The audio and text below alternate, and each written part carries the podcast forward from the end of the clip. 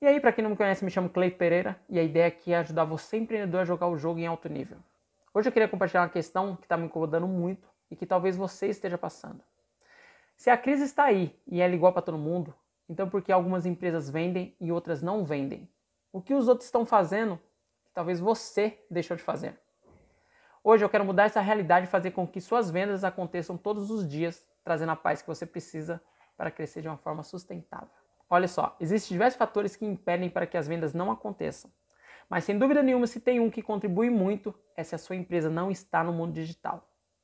Se essa é a sua realidade, eu sinto dizer que as coisas tendem a piorar e muito.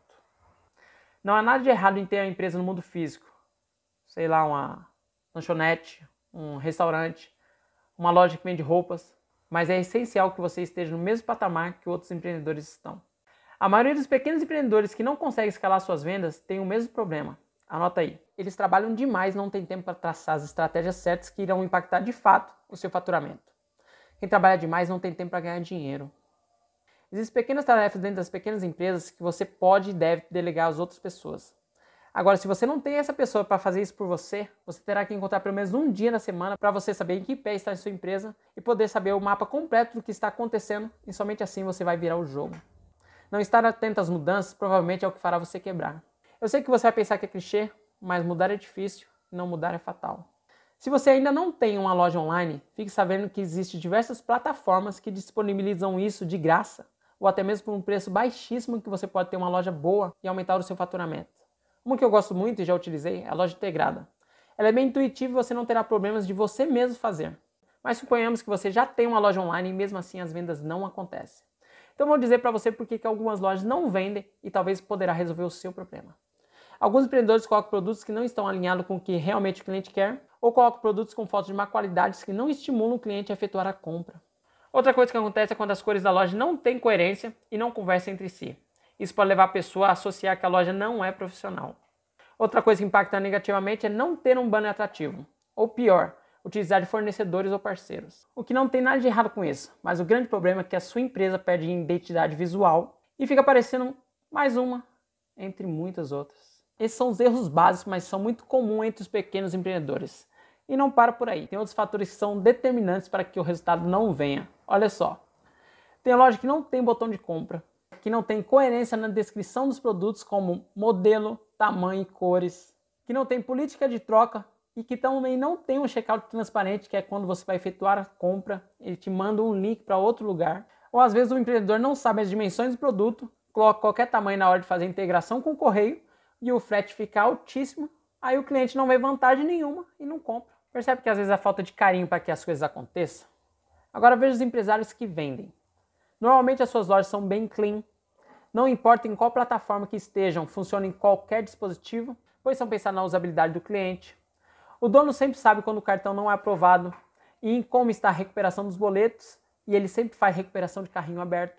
Utiliza ferramentas que o ajudam a entender o processo de compra do cliente e as suas mídias são sempre interligadas, mantendo a sua marca sempre conectada com o cliente que irá comprar. Esse empreendedor está no jogo para ganhar e não apenas para cumprir tabela. Ele está focado no seu retorno e isso é o que faz a diferença. Agora olhe o marketing do empreendedor que não vende. Normalmente ele espera que a venda venha do Facebook ou Instagram organicamente. Se a pessoa tem uma loja, ele acha que colocando um influenciador digital as vendas irão bombar, o que é uma completa viagem, pois ele deve pensar a longo prazo e não no agora. Copia constantemente a concorrência e deixa de ter foco na própria empresa. Compra seguidores do Instagram que nunca serão seus futuros clientes. Não tem engajamento com seus clientes no Telegram. Não tem parcerias fortes com seus fornecedores para manter o seu estoque. E não trabalha com e-mail marketing, que é um grande erro nos dias de hoje. Já o marketing do empreendedor que vende tem uma grande diferença. Primeiramente, ele cria conteúdos para aumentar a sua audiência se mantendo sempre perto dos seus clientes. E eu sei que você escuta isso diversas vezes e é até meio difícil de entender. Mas ele utiliza as redes sociais como se fosse uma vitrine de uma loja para expor seus produtos e dar informações para os seus prospectos para que eles entendam e querer cada vez mais o que ele está disposto a oferecer. Assim, esse empreendedor acaba criando um relacionamento, mantendo esse cliente sempre próximo. Esse empreendedor sempre faz investimento em mídias sociais como Facebook e Instagram, trabalha com landing page e capturas de e-mail e sempre faz remarketing para que outros clientes que ainda não compraram não deixem de comprar. Como você viu, nada é fácil. Ter sucesso dá trabalho. Se você acha que as coisas irão acontecer sem você ter trabalho algum, então esse conteúdo não é para você. Agora, se você quer mudança, quer jogar o jogo com as pessoas que sabem o que estão fazendo, eu sugiro que você comece a fazer aquilo que é essencial para a sua sobrevivência.